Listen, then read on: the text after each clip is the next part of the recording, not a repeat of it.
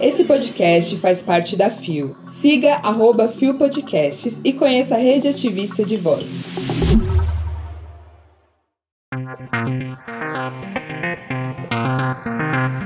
Julgamento sobre o uso de banheiro conforme identidade de gênero, parado há sete anos no STF. Organizações se juntam e criam a Gêneros, Escola Nacional de Gênero e Sexualidade. Coronel Trans da PM lança livro sobre transição de gênero. Quinta-feira, 4 de agosto de 2022. Olá, eu sou Isa Potter e esse é mais um Bom Dia Bicha. Ah, só pra avisar que agora eu tô no Brasil, hein, querida? Acabou esse negócio de bom giorno. Muito prazer estar de volta à minha terra e estar falando com vocês agora diretamente de solo brasileiro desde aqui as terras tupiniquins. Aliás, peço até desculpa pela falta da semana passada, devido no dia de eu viajar ter que gravar e eu tava numa correria, mas é sobre isso. Tô de volta. Levanta, viada, vamos assim. O seu podcast diário de notícias sobre as comunidades LGBT QIAP+. Seis e ônibus. Deu na Folha. Jovens trans enfrentam barreiras para utilizar banheiros em escolas. Publicado dia 31 de julho de 2022 por Bruno Luca. Depois de sofrer retaliação de outros garotos, Pedro, nome fictício, de 14 anos, parou de usar o banheiro masculino na escola na qual estuda, em Praia Grande, no litoral de São Paulo. O único aluno trans do colégio, ele sempre foi orientado pela direção a usar o sanitário reservado para pessoas com deficiência. Segundo a chefia da unidade, isso causaria menos desconforto a ele e aos demais alunos. O caso não é o único. A reportagem Outras 11 Mães, todas moradoras do estado de São Paulo, relataram situações em que seus filhos jovens trans entre 9 e 18 anos foram colocados em situações constrangedoras quanto ao uso dos banheiros em ambiente escolar, tanto em instituições públicas quanto em particulares. Além de instruídos a não usarem os banheiros coletivos, eles foram expulsos ou até mesmo ameaçados fisicamente por outros alunos. As mães fazem parte do Grupo pela Diversidade, que reúne familiares e membros da comunidade LGBTQIA, e do antigo ambulatório de transtorno de identidade e orientação sexual, que oferece suporte psicológico a jovens transexuais e a familiares nos hospitais das clínicas, em São Paulo.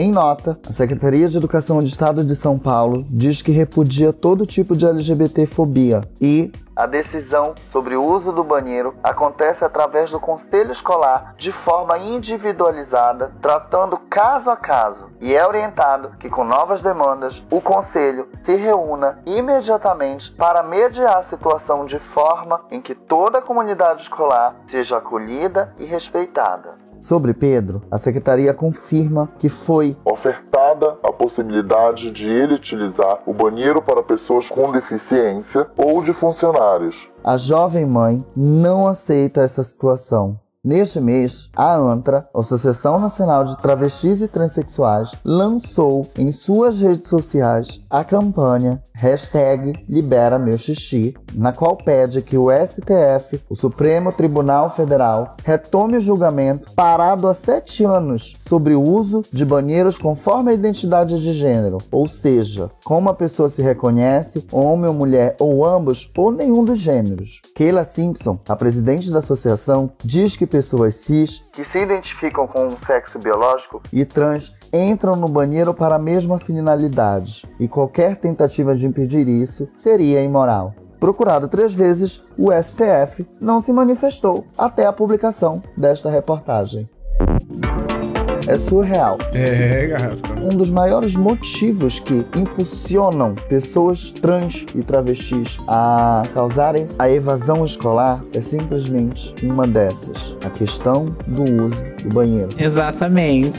Cara, são sete anos. Sete anos é um ciclo. Será que esse governo não vai tomar vergonha na cara, não? Vamos agir, porque, querida? Não se dorme na Europa. Aí eles fazem o quê? Eles querem que a gente abandone a escola, que a gente vá pra esquina se prostituir, aí a gente chega na esquina se prostitui, porque abandonou a escola, não consegue emprego e depois querem chamar a gente de vagabundo, vagabunda. Onde é que fica? É, é muita coisa sem senso. Eu espero que o STF resolva e tire ali esses sete aninhos de espera da gaveta e resolva essa situação, porque pessoas trans e travestis jovens que frequentam ambientes escolares e não só escolares precisam estar seguras para fazerem as suas necessidades fisiológicas. Então é muito vergonhoso ler uma matéria dessa, mas a gente tá no Brasil. Tudo para travesti, tudo para pessoa trans é mais difícil, é mais lento e é a vida das pessoas trans. E ainda tem gente que acha que a gente reclama por mimimi, né, gente? Ah, vai tomar no cu vocês, hein? Pelo amor de Deus, Nossa Senhora. Deu no estado de Minas. Organizações se juntam para criar uma Escola Nacional de Gênero e Sexualidade, publicado dia 2 de agosto de 2022 por Isabela Cacheta. A plataforma da Gêneros, Escola Nacional de Gênero e Sexualidade, lançada na última sexta-feira, dia 29 do 7, se propõe a ser um espaço que tem como objetivo difundir informações, aulas e pesquisas sobre gênero, sexualidade e raça, além de oferecer suporte para a formação e intervenção nos espaços comunitários e incentivar a formação de políticas públicas para a população negra e LGBTQIAP+. O projeto é realizado coletivamente pelas organizações de Iniciativa Negra por uma nova política sobre drogas, INNPD, Associação Nacional de Travestis e Transsexuais ANTRA, a Rede Nacional de Feministas Antiproibicionistas, a RENFA, com financiamento da Wellspring Philanthropic Fund, WPF, organização que apoia promoção de direitos humanos e da justiça social e economia para todas as pessoas. Durante o período da pandemia, as organizações realizadoras do projeto fizeram um mapeamento dos retrocessos e atestados por projetos de lei desde 2019 e debatem sobre o assunto em rodas de conversa com especialistas na defesa dos direitos LGBTQIAP+, e das pessoas negras, produzindo um relatório fundamental à criação e estruturação da Escola Nacional de Gênero e Sexualidade. A plataforma virtual sistematiza produções textuais, audiovisuais, divulgando informações que fortalecem discussões transversais como transgeneridade, redução de danos associados ao uso de drogas, raça, sexualidade, classe e gênero. Um dos pontos principais dos gêneros é o combate à ofensiva antigênero, principalmente ataques à denominada ideologia de gênero. Vale lembrar que o termo de ideologia de gênero foi criado pelo meio neoconservador para definir e criticar iniciativas de debate sobre sexualidade e gênero nas escolas, e é considerado incorreto, uma vez que o termo ideologia se refere a um conjunto de valores políticos e a uma vertente de pensamento político ou relacionado à doutrinação em que se aplica à população LGBTQIAP+. Essas disputas de narrativas e a utilização do termo ideologia de gênero têm provocado e mantido inúmeras violências contra a população de mulheres LGBTI. De acordo com o relatório de assassinatos produzido pela ANTRA no ano de 2020, houve pelo menos 175 assassinatos de pessoas trans, sendo todas travestis e mulheres transexuais, afirma o site da instituição. Ainda segundo o relatório citado pela Gêneros, a média de entre 2008 e 2020 é de 122,5 assassinatos ao ano, que corresponde a 43% e meio a mais do que a medida de assassinatos em números absolutos da população geral. Eu acho que o editor hoje resolveu me dar uma cutucada, né, editor? Pra dizer, olha assim, ei gata, tu tá chegando no Brasil. Aliás, você está no Brasil. Bota a cara no sol, mona. Além do impacto cultural de, da minha chegada no Brasil, ter que ler essas matérias com muito bom gosto e às vezes muito triste, me faz lembrar que eu tô de volta na minha terra e a maneira que toda a dificuldade que pessoas trans e travestis passam. Mas falando da escola, é uma vitória. Projeto muito bonito, projeto muito perfeito, que eu vou bater palminhas Porque quanto mais informação, quanto mais acesso, melhor é. Quanto mais pessoas souberem, ou quanto mais o assunto tiver aí, pô, é uma escola de gente. Eu tô passada. Eu tô muito feliz. Mas ao mesmo tempo eu fico um pouquinho tristinha, porque tem que estar tá lembrando aí sobre o número de pessoas mortas. E dentro muitas dessas aí que já morreram, algumas eram minhas amigas. Mas, ó, parabéns pela organização que tá criando a escola. Muito feliz de saber que a gente vai ter uma escola de sexualidade e para ajudar as pessoas pretas, as pessoas racializadas. Eu tô mega, mega, mega feliz com essa notícia, gente. Deu na Gay Blog. Coronel Trans lança livro com orientações sobre o processo de transição, publicado no dia 2 de agosto de 2022 por David Passato. A primeira coronel da Polícia Militar do Distrito Federal da PMDF Maria Antônia, de 60 anos, lançou um livro contando sua história como mulher trans. No último mês de julho, na obra, além de falar das suas experiências, ela dá orientações sobre a transição de gênero, cirurgias e aborda a relação de médicos com pacientes LGBTQIAP+.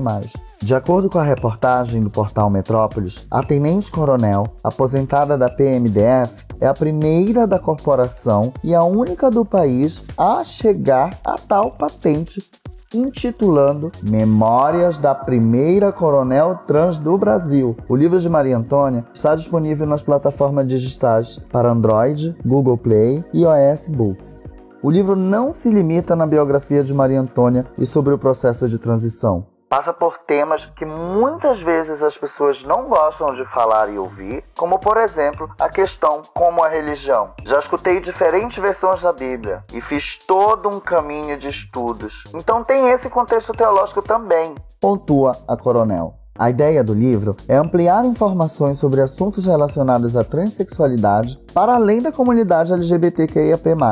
É destinado também para amigos, tios, mães, pais, irmãos, filhos de pessoas LGBT.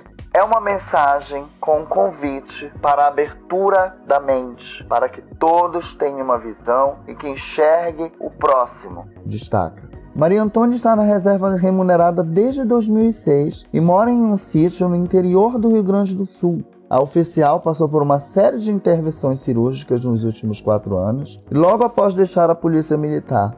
Em outubro, fará a cirurgia de resignação sexual, que prefere chamar cirurgia de afirmação de identidade de gênero. A transição é um processo que cada pessoa trans tem um ritmo próprio, uma realidade própria, e isso tem que ser respeitado. Finaliza ela. Menina, olha, parabéns para Antônio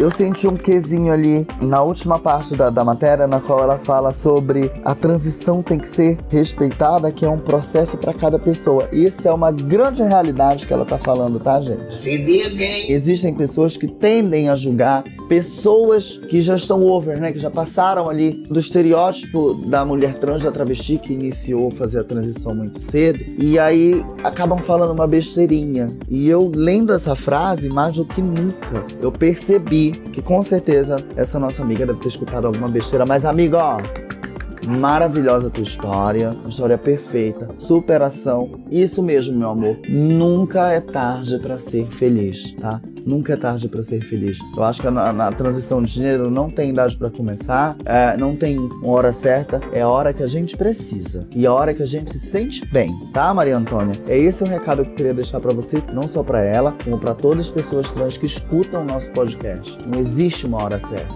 não existe um tempo correto. É a hora que o teu coração fala mais alto, que a tua mente se vê bem para tu afrontar esse processo. E principalmente ela, né, gente? Ela fazia parte de uma corporação militar. Imagina como é que essa, que, que essa mulher não deve ter passado dentro dessa corporação. Porra! Maria Antônia, um beijo.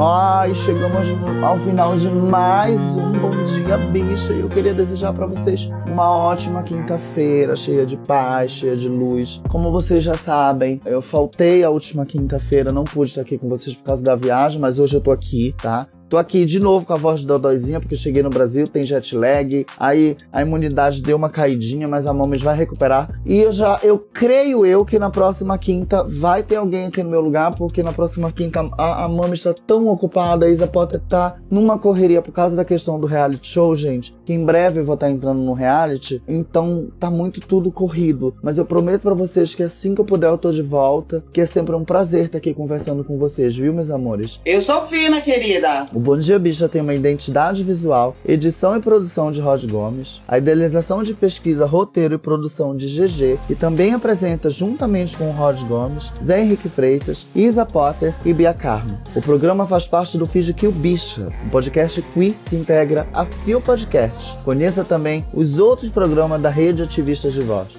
Não deixe de nos visitar e de nos seguir nas nossas redes sociais. Os links para as nossas matérias que você ouviu nesse episódio estão na descrição. Amanhã a gente tem um episódio maravilhoso com o Zé Henrique, porque a Bia não vai poder gravar essa semana, mas na próxima semana ela vai estar de volta, tá, gente? Olha, quem quiser conhecer um pouco do meu trabalho, vocês sigam nas minhas redes sociais, vocês vão ter novidades, tanto Twitter quanto Instagram, arroba Isabelle Potter, I-Z-A-B-E-L-L-I-P-O-T-T-E-R, Isabelle Potter. Esse é o arroba onde vocês vão encontrar as minhas redes sociais, onde vocês vão poder receber informações do Cruzeiro Colorido. E o quê?